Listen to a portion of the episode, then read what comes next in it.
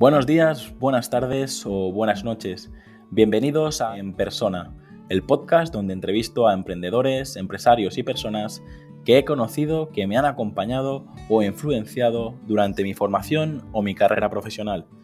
No sé si estarás en el coche, paseando el perro, lavando los platos o en el gimnasio.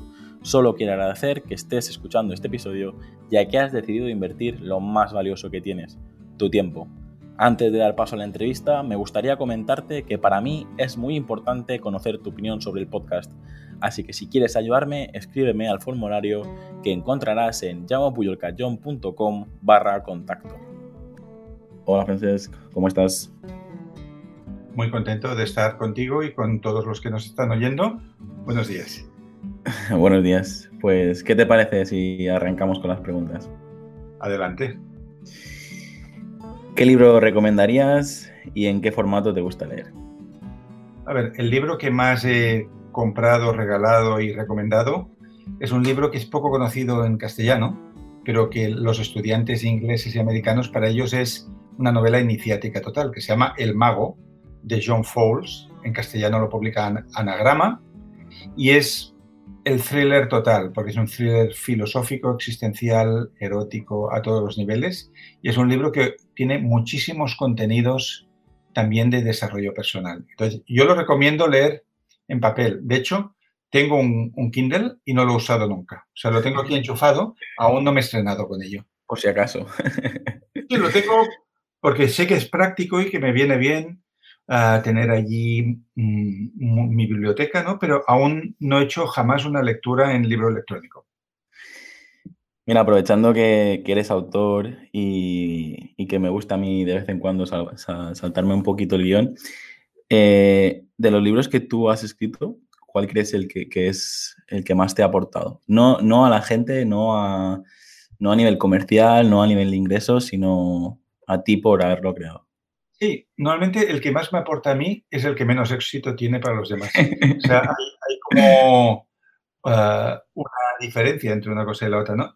Mm, en la era moderna, digamos, en los últimos 10 años, el libro que más he disfrutado escribiendo fue La Biblioteca de la Luna, que es una novela inspiracional, que también es una historia de amor y es una novela sobre el libro también como objeto. Y esa novela yo creo que tuvo un resultado modesto porque no se reeditó, tuvo solo traducción al romano, pero es mi favorita. Pero hay libros míos que han vendido mil veces más que ese. Pero al final, una cosa es lo que tú quieres y otra cosa lo que la vida exige de ti. Muy bien. Y otra pregunta que no está en el guion. ¿Qué opinas sobre el auge de los audiolibros que, ahora están eh, llegando en España muy fuerte? Sí, los audiolibros ya tenían mucho éxito en Estados Unidos. Yo soy un gran observador de las tendencias en Estados Unidos, no solo porque viví en unas cortas temporadas allí, sino porque allí lo que sucede viene aquí 10 o 15 años después, ¿no? Estados Unidos tenía un sentido diferente de lo que está pasando actualmente, que era que la gente se desplaza mucho en coche. Entonces es muy común cada día conducir una hora y media entre ida y vuelta, pues a tu trabajo, a tu oficina, a tu fábrica, donde sea.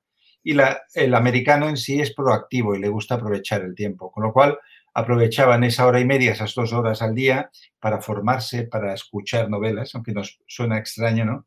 Y aquí en España no habían conseguido aún ah, tener éxito estos formatos, hasta que entraron con mucha fuerza dos editoriales mundiales, que una es Storytel, y la, que creo, no sé si es sueca o algo así, y, y la otra es Audible, que es de Amazon, y estos no solo empezaron a, a comprar libros que existían en papel y a grabarlos, sino hacer exclusivos. Por ejemplo, mi amigo Javier Ruescas, que es autor de novela juvenil, firmó con Audible una exclusiva de una novela que solo existe grabada. Y a mí ah, me contrataron un libro que solo existe en audiolibro, que se llama El libro axial, ¿no? sobre los maestros griegos y, de Oriente que, coincidieron todos en un, en un mismo uh, espectro de siglos y con unas ideas muy parecidas. Entonces, yo creo que el audiolibro está buscando mercados a través de esa exclusividad y que cada vez hay más gente que los ves haciendo deporte por la calle, eh, en el metro, cuando están en casa, que llevan los cascos puestos, ¿no? los AirPods, y que les gusta más que escuchar noticias que las noticias lo que hacen es deprimirte absolutamente. Les gusta elegir qué contenidos van a entrar en su mente, qué alimento va a haber en su mente y se, les gusta suscribirse a programas como en Cataluña el Ofici de Viure, el Oficio de Vivir, les gusta, que tiene muchísima calidad, ¿sí? les gusta escuchar una novela, leer el último libro de autoayuda que está triunfando en Estados Unidos. Por lo tanto, creo que cada vez vamos a escuchar más y leer menos, porque también estamos un poco cansados de leer cosas por culpa de redes sociales. Entonces, escuchar mientras haces deporte, mientras te relajas, mientras estás comiendo, yo creo que cada vez la gente le ve más sentido a todo esto. Pues hay un enorme futuro en ese mercado.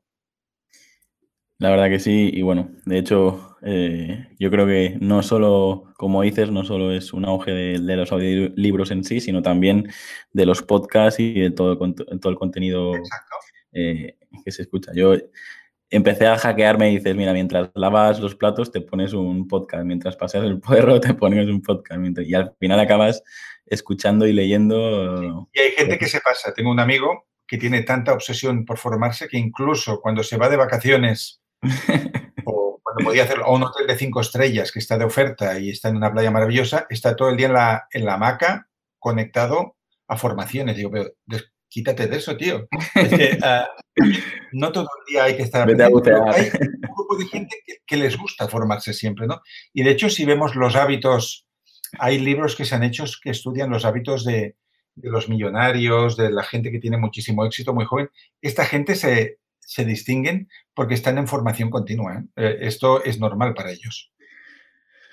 Mira, ya solo, solo con esto yo creo que podríamos estar hablando un buen rato porque es algo que siempre, porque al final yo también trabajo con, empresarios y, emprendedores y la formación continua, este Kaizen, pues a lo mejor sí que es, sí que es buena. Lo que pasa es que hay gente que con la excusa de formarse, pues encuentro eh, clientes que, tienen mm, tres carreras, dos másters, no sé cuántos cursos, no sé cuántos certificados, pero nunca, no, nunca han hecho nada. Es decir...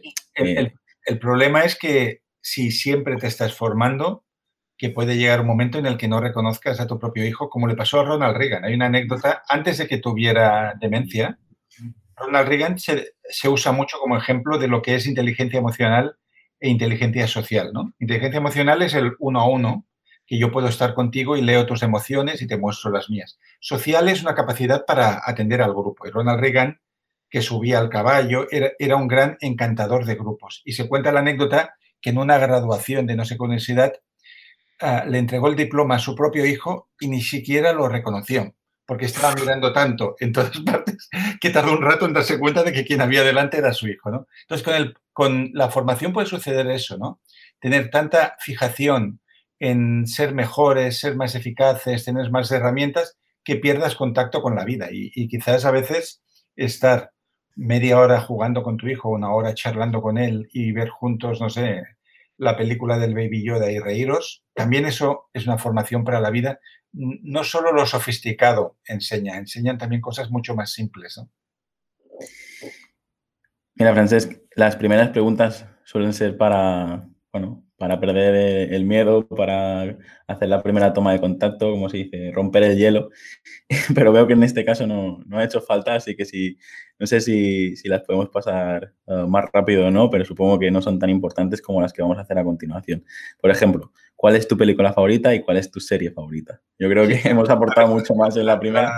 La, película que he visto más veces es Versu Uzala, de Akira Kurosawa, porque me parece una película con un mensaje muy bello sobre la amistad, sobre ah, la sabiduría tierra. Esa es la que más veces he visto y la que más he compartido con personas diferentes. Mi serie favorita, una serie, aquí ya entraríamos en el mundo del friquismo, ¿no? Porque por el tipo de recuerdos y de nostalgia de infancia y adolescencia, la mía es Stranger Things. Pero no porque sea una gran serie, sino porque me transmite emociones muy agradables de cuando yo tenía 10, 12, 14 años. Y iba al cine a ver películas como las que homenajea esta serie. Entonces, me gusta mucho. La verdad que está muy lograda y creo que también es un buen homenaje a, esa época, a pesar de pues, los monstruos y todo lo que pueda ocurrir. Un elenco de actores muy bien elegidos. De hecho, hay un tema de fondo que está... A mí me gusta la primera y la segunda. La tercera temporada ya no el valor de la amistad, ¿no? Que los une a todos ellos, ¿no? Que, que por amistad eres capaz de ir más allá de tus miedos. Entonces, me gusta los referentes de esta serie. No soy muy televisivo, no soy... Y, y, quizás una más específica podemos añadir y que me ha sorprendido por su temática es el Upload. Esta serie de, de Prime en la cual un tipo joven se muere, pero la novia, que es rica, le regala una, unas vacaciones en la posteridad en un hotel que es para muertos, que descargan allí sus conciencias y viven allí mientras el que está pagando siga abonando la cuota. ¿no? Entonces, esa está muy bien también. Upload, wow. upload. Descargar, subir, subir pues, a la nube, ¿no? Descargar. Lo tomamos nota porque ya te digo, eh, una de, las, de, de, estas preguntas lo que más me gusta es que como entrevisto a todo tipo de gente, al final acabo eh, con todo tipo de recomendaciones y, y bueno, buscaré un, un, momento para echarle un vistazo porque la verdad que pinta muy bien. La siguiente pregunta, Francesc, es ¿qué lugar te gustaría visitar y de los lugares donde has estado, cuál es el que más te ha gustado o más te ha impactado? A ver, un lugar que me gustaría visitar y no he estado, la isla de Pascua, por ejemplo, es un mito de todos los viajeros irreductibles, ¿no? Pues desde pequeño, pues vi fotografías, vídeos, reportajes y me, me, encantaría alguna vez ir a la isla de Pascua y poderlo conocer. Y lugares que me gustan mucho y a los que eh, he regresado muchas veces, pues por ejemplo la ciudad de Kioto en Japón, que tiene el alma de, del, del, viejo Japón porque fue una capital antes que Tokio muchos siglos. Luego también me gusta mucho la India cuando he tenido ocasión de visitarla. Y a, a, a nivel de países más cercanos, quizás los Alpes de, Eslovenia es una zona del mundo que, que me gusta mucho y he regresado muchas veces a los Alpes julianos. Voy a hacerte otra pregunta fuera de guion, porque me parece que tú eres una persona que está en constante contacto con Japón, corrígeme si me equivoco. Últimamente mí... sí, pero he viajado mucho a todas partes, ¿eh? pero sí, voy, sí, voy mucho a Japón, no sé. una vez al año. Sí. Y es que una de las cosas que, que, veo es que Japón se ha mencionado mucho en este podcast, pues ya te digo, con todo tipo de personas y todo tipo de edades, eh, como que mucha gente también eh, quiere ir. Yo tuve la suerte de que mi chica me, me regaló un viaje, fuimos a Kioto, fuimos a Tokio y regalo, ¿no? la verdad que eh, ha sido una de esas sensaciones eh, más bonitas, ¿no? Porque yo estaba trabajando reunido con un cliente y de repente me envía una captura de pantalla, nos vamos a Japón, o sea, me, me pasó los, los, la captura de pantalla de, del vuelo. Y yo era, porque yo siempre todo lo tengo súper planificado, todo, pues, y era, era como, wow. Eso la verdad que me, me, gustó mucho. Y, nada, yo sí que es verdad que hay algo en, lo que cuentas, no solo tú, sino que veo que hay eh, un auge tanto a nivel audiovisual como a nivel escrito de, la cultura japonesa, sobre todo sus, valores, el, eh, contexto que tiene de, no sé, con, todo lo que está pasando, yo creo que nos enseñan mucho y como antes decíamos que si te vas a América, eh, pues a lo mejor ves cosas de dentro de 10 años que luego llegan aquí y tal, eh, pues yo creo que si haces esto en Japón, a lo mejor te adelantas 15, 20 años también. Sí, bueno, pero Japón sigue un proceso diferente que Estados Unidos. En Estados Unidos hay, ver, hay muchas cosas que se hacen desde cero.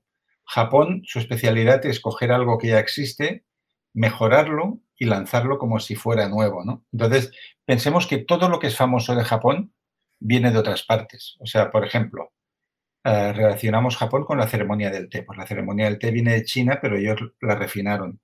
Uh, el zen, el zen japonés es el budismo de la India que llegó a China, se, ahí se llamó Chan y del Chan pasamos al zen y así con muchísimas cosas. Y cuando ellos hicieron la revolución tecnológica, ¿no? a partir de los años 60, ellos cogían máquinas que ya existían en, Europa y Estados Unidos y las llevaban un paso más allá. Pero sí que es cierto bueno, que cuando automóviles a... y con todo. Sí, sí. Entonces, ellos con esta filosofía Kaizen que antes has mencionado y, y su fijación por llevar la perfección a la cota más alta, lo que sí hacen es mm, explorar al máximo las posibilidades de cada cosa. Y en ese sentido, sí que cuando vamos a Japón tenemos la sensación de estar viajando al futuro, pero en realidad es un futuro hecho de muchos horas con un espíritu de superación absoluto, de, llegar al límite de, lo que tú puedes progresar en algo. ¿no? La pregunta que, quería formularte con, esto y tampoco me quiero enredar es, eh, ¿cómo lo haces para estar conectado a, su cultura y, aparte de viajar cada X tiempo, supongo? Yo viajo cada, año, viajo cada año allí, a veces eh, dos semanas, a veces un mes, depende de, si a veces es por trabajo, como cuando fuimos a la isla de Okinawa a entrevistar a los centenarios para el libro de Ikigai, pero también fuimos a otras partes. Entonces, la amistad con Héctor García también hace que nos veamos a menudo y nos vamos a alguna parte del país que quizás ninguno de los dos conoce. Y yo cada semana conecto con Tokio. Mira, hoy normalmente son los viernes a las ocho y cuarto de la mañana, porque ahí es por la tarde y es cuando él ha, terminado su trabajo. Charlamos una hora y nos ponemos al día de cosas que están pasando. Entonces yo con Japón conecto cada semana y viajo una vez al año y sí que es cierto que leo bastantes libros que vienen de ahí. Mira, te puedo enseñar uno que tengo aquí. Mira, este no es japonés, pero te lo voy a enseñar igual. Este es coreano, ¿no? Que es aquello que solo ves al detenerte. Este es un monje coreano que habla de todo lo que ganas cuando desaceleras, ¿no? Porque hay cosas que solo ves cuando te paras o cuando vas muy despacio por la vida. Luego pues hubo otro que era una conversación de dos filósofos japoneses sobre el arte de no gustar a los demás, ¿no? El derecho a caer mal, incluso. Entonces, sí que tengo mucha relación y mucho contacto con lo que se va haciendo allí. Me interesa desde, desde el nivel artístico, ver una película, leer novelas, a, ver qué tendencias están surgiendo por allí, igual que Estados Unidos o en Alemania o donde sea, ¿no? Soy un gran curioso de las tendencias sobre todo en el campo del desarrollo personal. Pues este libro que has mencionado también le echaré un vistazo porque solo el título mm, conecta con mi manera de, pensar porque muchas veces tanto a la gente del equipo como incluso a los propios clientes les hago hacer este ejercicio de venga, eh, párate y mira a tu alrededor antes de tomar la decisión porque muchas veces vamos tan acelerados que, es normal que nos equivoquemos con las decisiones que tomamos. Y, y la, verdad que a mí siempre, Francesc, siempre es, eh, la gente que me conoce me dice que, que, que arrastro los pies, eh, arrastro los pies cuando ando, ¿no? Que siempre voy a, un ritmo como eh, bastante slow, ¿no? Y es, pues yo creo que si hago eso, si me te estoy buscando una referencia de, mira, lo que he descubierto hoy, ¿vale? Héctor es un gran cazador de tendencias en Estados Unidos más que yo y me ha dicho, Francesc, el libro que tienes que pedir hoy para que te lo envíen mañana es la biografía de Matthew McConaughey, que no sé ni cómo se llama, ¿sabes? El, de True Detective Interstellar. Este hombre, que es un actor muy respetado y productor de cine y de tele, ha hecho una biografía que se llama Green Lights, que eso te va a gustar el concepto, que se llama Luces Verdes. Y de hecho, creo que en la portada sale un semáforo con las tres luces verdes. Que hay un leitmotiv dentro de esa biografía. Dicen que está bastante mal escrita, pero que él ha usado muchos cuadernos de cuando era pequeño, ha, recogido cosas y, ahora te diré por qué me ha llamado la atención. Entonces él dice que en la vida vamos a encontrar muchas luces rojas, pero hay que estar atento a las verdes, porque la luz verde está siempre ahí, pero a veces estamos tan parados delante de una luz roja que no vemos dónde hay la verde. ¿no? Y esto me ha hecho mucha gracia, porque te digo aquí en exclusiva que yo este lunes envié a mi editor el manuscrito terminado de mi autobiografía espiritual, que no es una autobiografía al uso, porque los eventos de mi vida no, me interesan ni a mí, porque no soy Churchill, pero sí que utilizo un poco mi, línea argumental para hablar de maestros, de libros, de lecciones, de viajes y todo esto. ¿no? Entonces me ha hecho gracia que este actor, que, que, muchos lo conocen pues, por series, por películas, ha tenido este deseo espiritual también de contar la vida, pero contar la vida para explicar ciertas cosas. Y a él le interesa las luces verdes. Y digo, mira, revelación del día. Este libro hay que leerlo a ver qué aprendemos de estos semáforos que están siempre en verde, ¿no? Yo creo que, lo que dices es que a nadie le, le interesa tus pasos o, este aprendizaje. Yo creo que eh, a mí es lo que más me gusta de, estas entrevistas y de los libros que leo, porque confieso que solo leo libros de ensayo, me cuesta mucho eh, trabajar, o sea, leer una novela y, disfrutarla. He leído los clásicos, pero lo que más me gusta de, estas, em, de estos libros y, estas eh, biografías y tales es precisamente eso, ¿Sabes que está, todo escrito. Es que, es que hay muchas cosas escritas. hay, los estudios editoriales que se hacen, eh, hay un dato muy, muy relevante que los hombres, a partir de los 40 años, son muy, muy reacios a las novelas. Que eh, el hombre de 40 años o más, lector, quiere no ficción, porque quiere aprender, quiere tener información de cosas nuevas. Y esta lectura de evasión típica de la novela queda más en, en las lectoras. Eh, eh, que sí que se recrean en estos mundos de imaginación, eh, en escenarios, pero que el lector típico maduro es un lector de no ficción. Eso lo sabe el mercado y los analistas. Por lo tanto, tiene mucho sentido que yo vaya a leer mañana la biografía de Matthew Conay, o como se llame, y que tú te intereses estos contenidos. Si no, yo soy muy malo pronunciando, pero creo que es Matthew es Mahoney, algo así. Mira que tengo el proficiency ¿eh? de inglés, pero ese, ese, apellido no sé cómo se pronuncia. Da igual, eh, seguro que a lo mejor, a ver cómo dirían nuestros apellidos ellos, así que no, pasa nada. Francesc, solo llevamos tres, cuatro preguntas y estoy disfrutando. así, que... Vamos a ir al grano, vamos a ir al grano. No, no, al final, de hecho, el otro día me dieron una lección en, en uno de los episodios eh, anteriores porque yo siempre había hecho todas las preguntas perfecto y no me había dejado ninguna y tal. Y, uno de los entrevistados me dijo, pero ¿por qué las tienes que hacer? Si estamos disfrutando de la conversación, ¿a, quién le importa cuál es mi lema favorito? ¿A quién le importa eso? Vamos a conversar. y, me he propuesto eso, disfrutar de la conversación y, muy bien, y, no, no, tener esta presión de, ah, no termino las preguntas. Pero bueno, como mínimo sí que necesitamos seguir un guion, porque si, esto, si no, esto no acabaría nunca. Eh, Francesc, de todo lo que has conseguido, ¿de qué te sientes más orgulloso y de los próximos retos que tienes pendiente de cumplir? O sea, y perdona, ¿y cuáles son mm, o cuál es el, el, reto, el siguiente reto que tienes pendiente? De cumplir? en eso te voy a sorprender. Esto es algo que es... Yo ahora Hace tiempo que no lo hago porque estuve muy centrado en, escribir ese libro, pero en épocas de trabajo normal, yo cada lunes publico una noticia, bueno, publico un pequeño artículo en mi, en mi web donde explico cosas personales. Y en uno que hablaba del éxito, que a mí siempre me dicen, tienes un libro traducido a 60 idiomas y no sé cuántos millones de ejemplares. Yo, mm, no es falsa modestia, pero el éxito más grande que he tenido en mi vida fue cuando invité a mi madre a viajar a Londres. Pero te, explico la historia. yo vengo de una familia muy humilde. Mi, madre es de familia mallorquina y era una familia de ocho hermanos que trabajaban de porteros, que vinieron a Barcelona.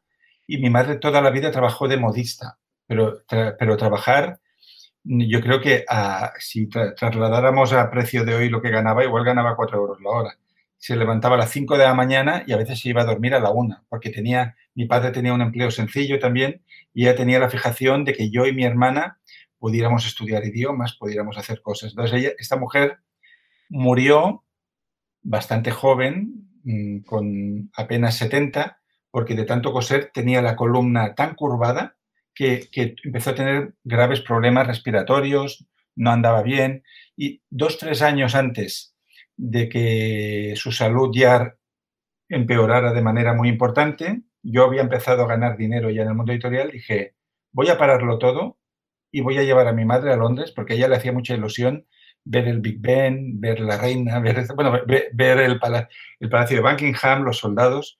Entonces nos fuimos yo y mi madre, que ya tenía bastantes problemas de movilidad, teníamos que ir en taxi a 30 metros.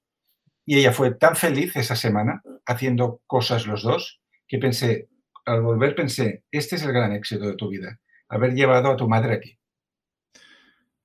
Pues muchísimas gracias por compartirlo con nosotros, porque yo a veces digo eso, ¿no? Que, que el éxito nos lo proponemos nosotros mismos y, yo he sido, creo que, víctima también de esto, de decir, es que eh, a veces eh, el éxito es escribir eh, el siguiente libro, el éxito es hacer una película, el, éxito es montar un nuevo negocio, el éxito... Y al final, yo, a mí he, aprendido estos últimos años que, para mí el éxito es llegar a las 4 o a las 3 a casa, poder eh, ir a buscar a mi niño en la guardería, jugar con él. El éxito es hacer reír a ti y que sea feliz contigo y que si hay un amigo o una persona que está sufriendo, y tú puedes tener unas palabras amables y le cambias un poco el estado de ánimo, eso es el, éxito más grande que puede haber. los números no significan nada, porque el dinero, sabes bien que tal como entra, sale. O sea, es una energía que está por ahí fluyendo, pero no tiene importancia ninguna. O sea, al final seremos recordados por otras cosas, no por lo que ganamos o, o todo esto, ¿no? La huella que deja un ser humano está hecha de pequeñas cosas como estas. La verdad que bueno, es que me tengo que reprimir porque eh, yo creo que muchas de las cosas que has escrito en tus libros y las que yo estoy aprendiendo últimamente, aprendiendo y aplicando, porque también es verdad que eh, no es fácil encontrar este equilibrio entre intentar conseguir éxito empresarial, que tus proyectos vayan bien, que todo, o sea, es, al final creo que nos marcamos tantos objetivos que, que es imposible cumplirlos todos y, por eso digo que yo de esto me quedaría hablando contigo dos horas más, pero vamos a intentar hablar de la siguiente pregunta. Eh, Enrique, ¿qué, hobbies tienes? ¿Cómo te pasa el tiempo volando aparte de, escribiendo? Supongo que... De hobbies, a cosas así que me relajen, pues por ejemplo tocar el piano, que a veces pasa tiempo que no lo hago y lo, echo de menos, o, o sea, sentarme media hora al piano tocar, sacar algún tema que me gusta, componer. Entonces, hablando con Agustín Paniker, que es el, actual propietario de la editorial Kairos, ¿no?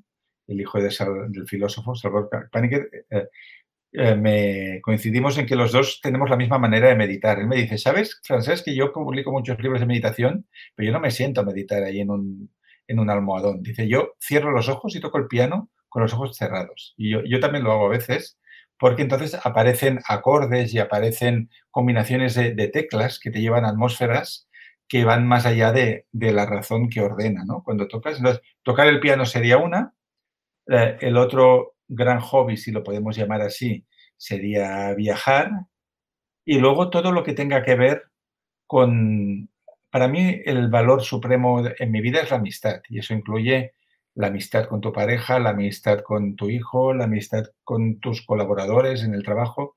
Entonces, a mí me encanta compartir un té con amigos, charlar, mm, recordar viajes que hicimos juntos o programar los siguientes, ¿no? Creo que eso es lo que a mí me da vida, vaya.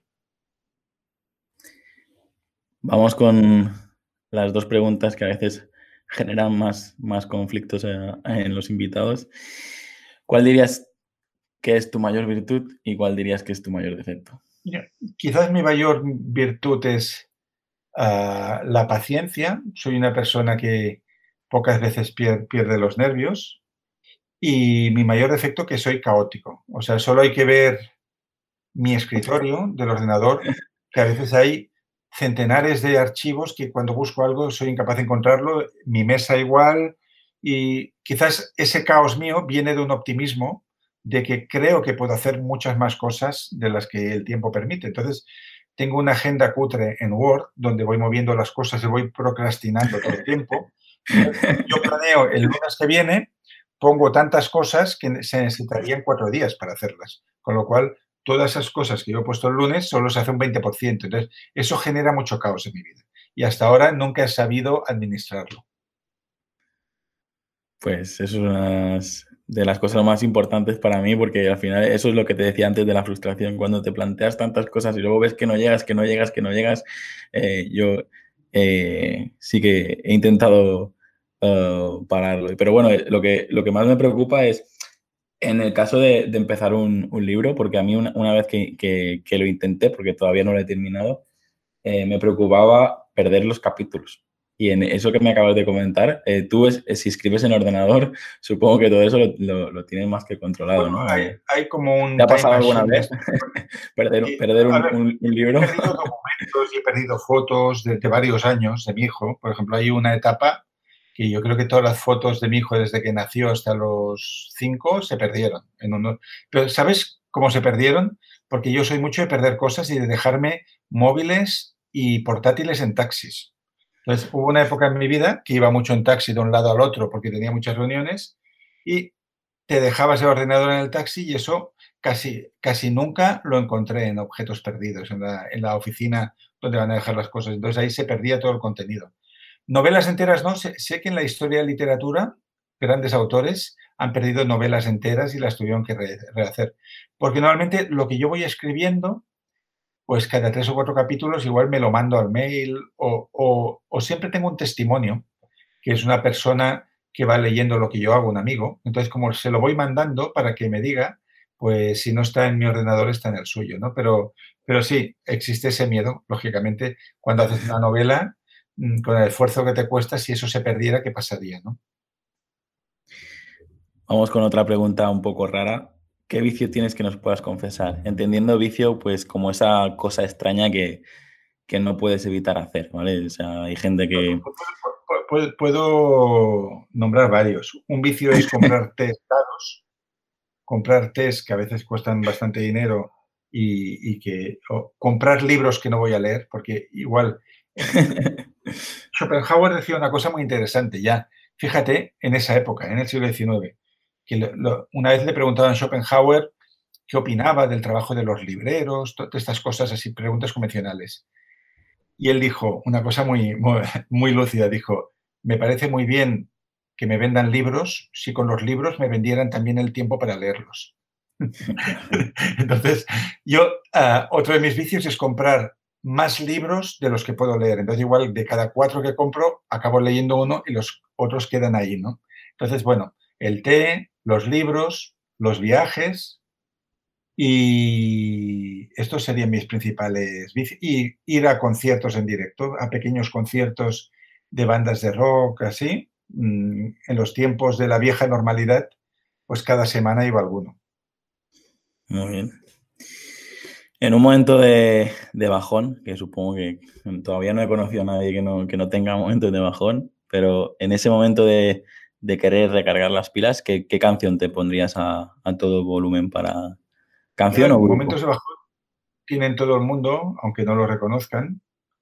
Mm, yo a veces en los momentos de bajón me recreo en ello y pondría música melancólica, ¿eh? y pondría música, pero mira, por ejemplo, un artista que últimamente estoy escuchando mucho y que me da mucha felicidad es Patrick Watson, eh, que es un artista, creo que es canadiense, tiene un disco a ver, que te voy a decir exactamente cómo se llama para decírtelo bien. Sí, tiene un disco que se llama Wave, Hola, y es un artista que me da muy buenas sensaciones, Patrick Watson. Ya lo estoy encontrando por aquí en Spotify. Ahí lo tienes, Wave. Sí, sí, pues si escuchas la primera canción que se llama Dream for Dreaming, Soñar por Soñar, esa canción me da muy buenas vibraciones a mí.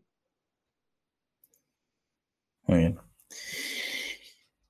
Frances, ¿qué es para ti la felicidad? La felicidad como, concepto, es decir, ¿cómo definirías? Eh, a ver, la felicidad, como bien sabemos, son momentos.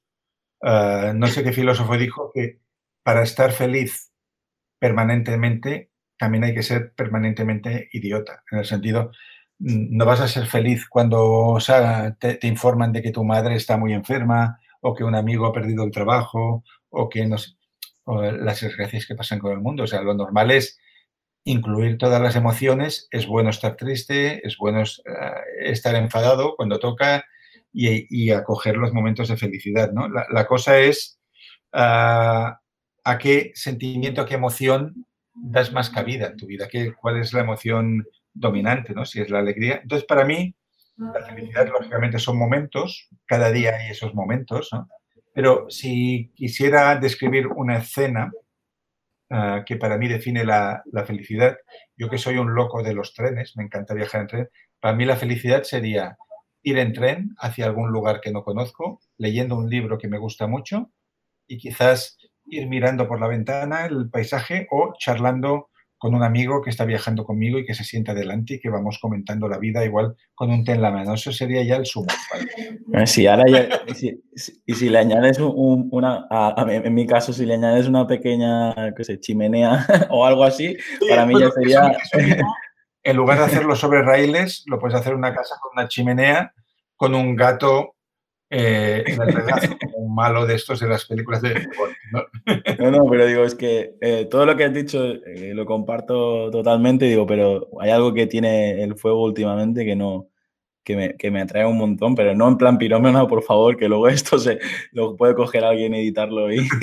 Igual en otra vida fuiste maceísta, la religión esta de, de la India que adoran a Zoroastro, que lo que veneran es una llama, un fuego, ah, que para ellos significa tiene un significado espiritual, ¿no? Muy, muy poderoso. Pues, no sé, pero reconozco que, es que todo lo que has dicho, leer, eh, ver el paisaje, viajar en tren, o sea, estar acompañado de alguien interesante y tal, pero si lo, acompañamos con esa, esa imagen de, de la chimenea, sería el momento perfecto. no he ido nunca, pero igual si vamos en el Orient Express, igual hay algún vagón top class que tiene una chimenea y todo, porque eso es muy... Digo yo, digo yo, digo yo que algún tren del norte con el frío que hace y tal, a, lo mejor ahora ya no, pero antes... Bueno, los trenes típicos, yo he ido en trenes por toda Europa, los trenes típicos de Suecia tienes que ir en camiseta porque hay tanta calefacción que es imposible estar ahí ni con una camisa.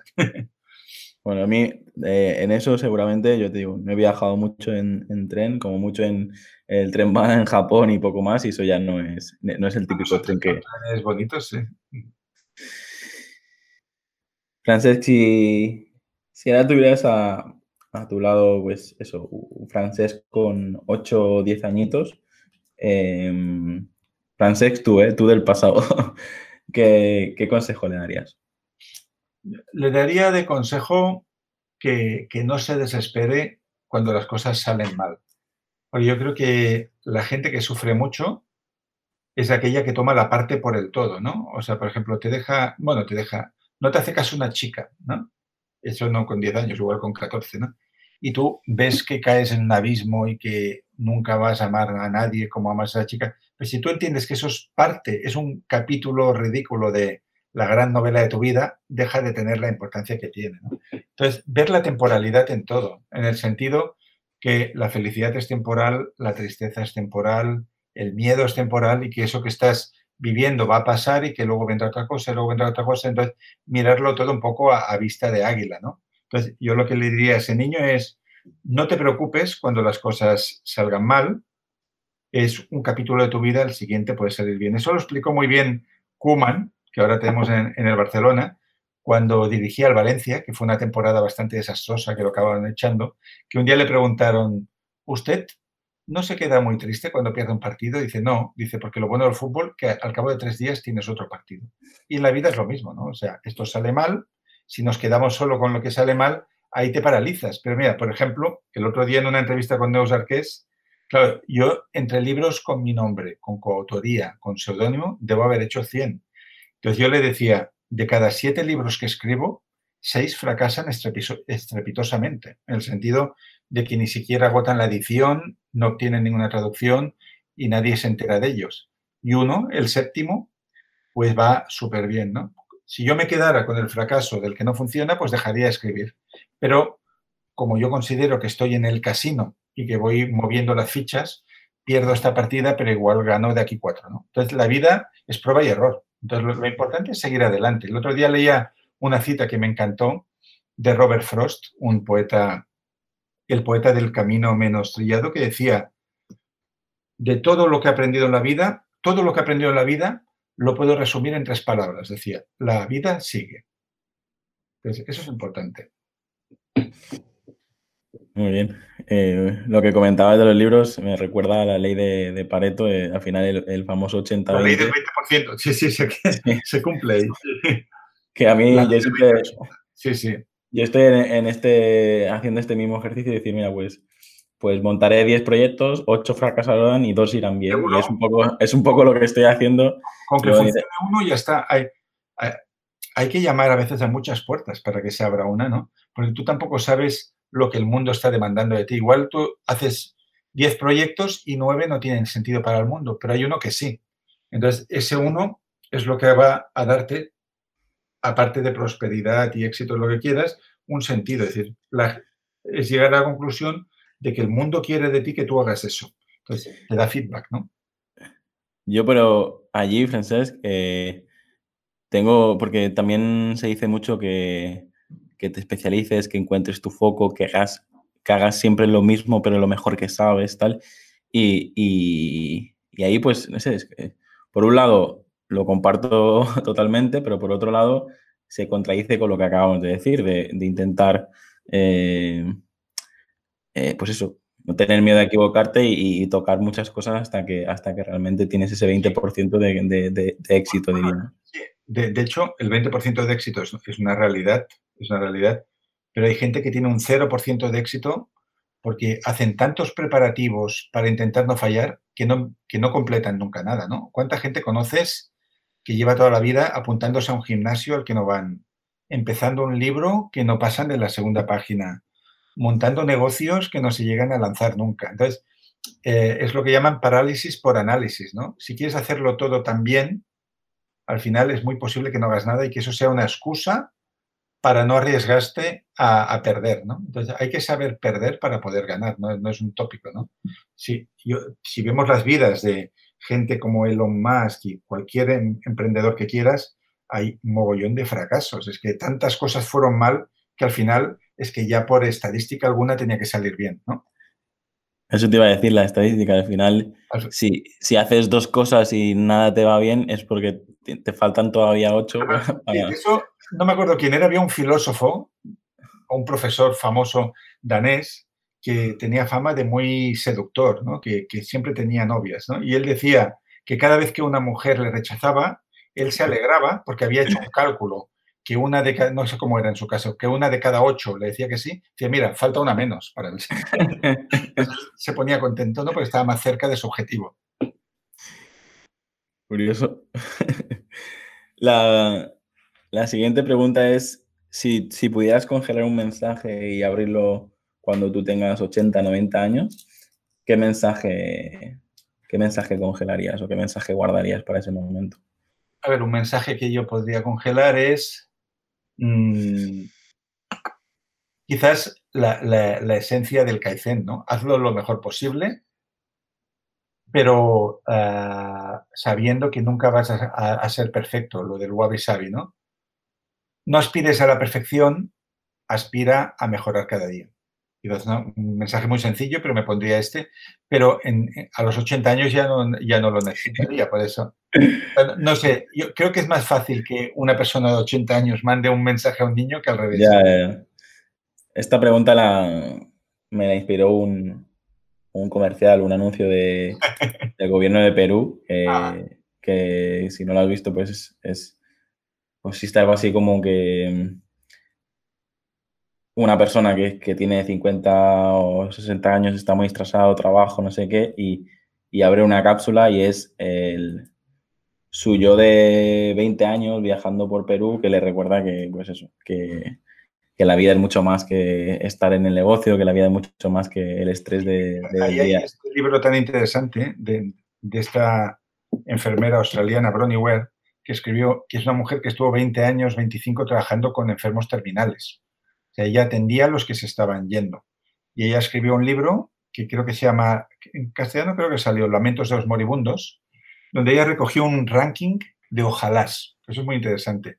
Los ojalás que decía la gente a punto de morir, ¿no? Entonces, los más comunes eran, ojalá me hubiera permitido ser feliz, ¿no? Bueno, muy genérico, que es para ser feliz, algo distinto para cada uno, ¿no? Pues, pero mm, ojalá hubiera trabajado menos. Nadie está orgulloso al final de su vida de haber trabajado 14 horas al día. Ojalá hubiera pasado más tiempo con mis amigos. Ojalá hubiera expresado lo que sentía. Entonces, yo creo que la gracia al ver todo esto es darnos cuenta de que estamos vivos, que tenemos la suerte de estar aquí y que por lo tanto mm, que no lleguemos al final de nuestra vida lamentando haber hecho cosas, que las podemos hacer día a día. Vamos con una pregunta también un poco especial. ¿A quién te gustaría conocer? Pero permíteme puedes eh, decir a un familiar que no has tenido la oportunidad de, conocer, puedes decir un personaje ficticio, puedes decir un personaje eh, incluso histórico. Hay gente que se iría a tomar eh, una caña con Jesús o con Cleopatra, me han dicho de todo tipo, ¿vale? En tu caso, ya sean personajes ficticios, antepasados o, con quién te, sentarías ahora mismo a, pues me habría tomar el té me habría gustado tomar un té con Buda. Seguro que habría sido muy interesante. Yo habría, creo que no conocían el té entonces aún, pero habría ido bajo la higuera, ya lo traería yo y me encantaría preguntarle cosas sobre la existencia porque todos sus aforismos y las reflexiones de, Buda que he leído me gustan mucho, ¿no? Pero bueno, habrían muchísimos personajes con los que yo... Hazme un top 3, venga. De, de, partir, ¿no? Pues, ah, por, ejemplo, pues hablar con Oscar Wilde, que era un hombre muy ocurrente y que tenía salidas para todo, no sé, tener una conversación con Frida Kahlo, mm, interrumpirla en su estudio mientras está pintando un cuadro y hablar sobre la vida. De hecho, creo que las personas que son curiosas encuentran que no hay nadie que no sea interesante porque todo el mundo como mínimo sabe una cosa que tú no sabes. Entonces, si tú que entrevistas a tantos invitados, seguro que cada uno al menos te quedas con una idea, te quedas con algo que te puede aportar. Entonces a mí me gusta mucho, siempre me, acusan de que, de que pregunto mucho. a mí me encanta preguntar, me encanta saber sobre las vidas de los otros, aunque el otro que tenga delante sea basurero. Pues yo les pregunto, oye, ¿no te cansas estando arriba del camión y, estas cosas? ¿no? Me gusta saber vidas que sean diferentes a la mía. Francesc, no sé si tienes negocios o has emprendido alguna vez, pero a mí el hecho de ser autor ya considero que, eres un emprendedor, pero al final estás creando algo y, vives, de, vives de tus propias creaciones. Así que, eh, ¿qué es para ti emprender o, o, qué ha supuesto para ti coger este camino? Mm, yo sería un pésimo emprendedor en el sentido que no soy buen administrador, no soy bueno conservando el dinero, porque siempre que he tenido dinero lo he repartido, la verdad, como San Martín partiendo la capa. Pero sí que es cierto que un autónomo es un emprendedor, ¿no? El negocio eres tú mismo, haces tus facturas, pagas tus impuestos, ¿no? Y, perdón, ahora, me he ido de ahí. La, pregunta cuál era sobre esto? ¿Qué es, qué es para ti emprender y, por qué, y qué ha supuesto para ti emprender? Es decir... sí, eh, em, emprender, claro, es hacerte responsable de, tus resultados y de tus procesos. ¿no? Con lo cual, cuando tú emprendes, si tú estás al mando, seas tú solo de tu propia vida y de tu proyecto, tengas otros, no puedes echar las culpas a otros. De hecho, lo primero que yo aprendí trabajando como editor en una editorial fue no hay ah, encargos mal hechos, o sea, no hay trabajos mal hechos, sino encargos mal hechos. Si tú encargas la cosa, eh, un trabajo a la persona equivocada, la culpa no la tiene la persona, la culpa la tienes tú que has elegido mal o no has sabido transmitir lo que tienes que hacer. Entonces, para mí, emprender es asumir responsabilidades sobre resultados, asumir fracasos y mejorar procesos.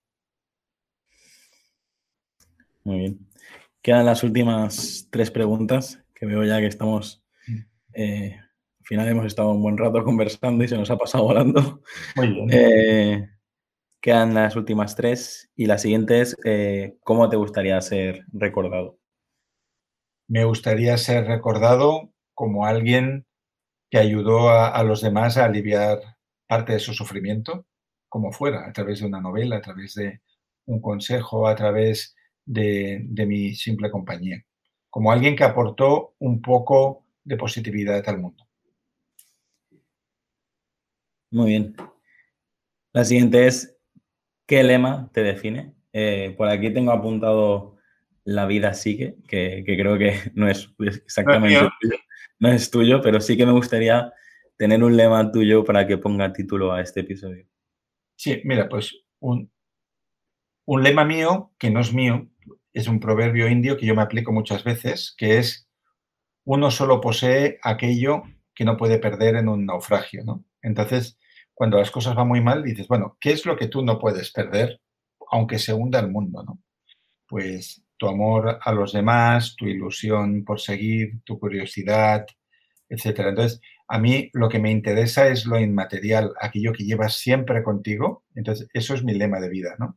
Aquello que no puedes perder en un naufragio. Muy bien. Y ahora, Francesc, la última pregunta, más que una pregunta en sí, porque eh, la pregunta dice si tienes alguna historia, alguna anécdota que, comentar y tú has, has comentado tanto a nivel profesional como a nivel eh, personal y, te lo agradezco porque al final es lo que enriquece esta entrevista. Eh, así que ya la última pregunta sería si, si tienes algo que, promocionar o algo uh, donde te puede encontrar la gente para, para conocerte un poco más, para seguirte.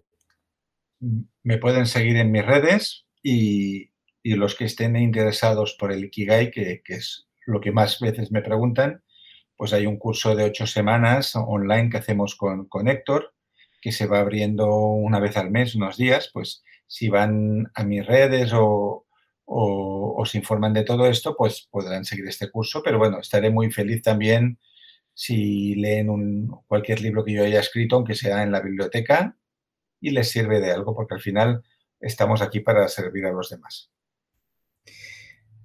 Bueno, Francesc, siempre me, pasa eso de, que no quiero despedir la, entrevista porque creo que hay muchas preguntas que no están en el guion que todavía te, te, podría hacer, pero eh, me había comprometido en, estar esta, en esta horita aproximadamente contigo, así que no te quiero robar más tiempo, pero, pero sí, agradecer eh, todas las apariciones públicas que has tenido, tanto el, la entrevista que te hicieron en, en BBVA, en YouTube, o eh, todos los libros que has escrito, todo tal, porque al final eh, supongo que para ti, pues a lo mejor a veces puede ser un, sobreesfuerzo, pero te digo, al final estas acciones que haces que, que impactan y llegan a tanta gente, al final hace que, pues eso, que el tu mensaje, el mensaje que, compartes en todos tus libros llegue a, llegue a mucha más gente y, y por momentos como ese al final pues te descubrimos y, agradecemos que compartas todos, todos estos conocimientos. Muchas gracias. Ha sido un placer esta entrevista y gracias por seguir inspirando y comunicando con estos encuentros. Muchísimas gracias a ti por, tu tiempo y, nos seguimos por redes y seguiré viendo qué libros publicas, a ver si esta nueva exclusiva que nos has dejado aquí en el podcast dentro de poco la, la podemos encontrar en, en las librerías online o no sé exactamente dónde la podemos encontrar, pero estaremos pendientes. Muy bien. Muchas gracias. Hasta aquí el episodio de hoy. Si te ha gustado la entrevista, no olvides compartirla en redes sociales y valorar el podcast en iTunes, Evox o Spotify para llegar a mucha más gente. Recuerda, para enviarme tu opinión sobre el podcast, escríbeme al formulario que encontrarás en llamopuyolcanchon.com barra contacto. Encuentra este y todos los demás capítulos en enpersona.com.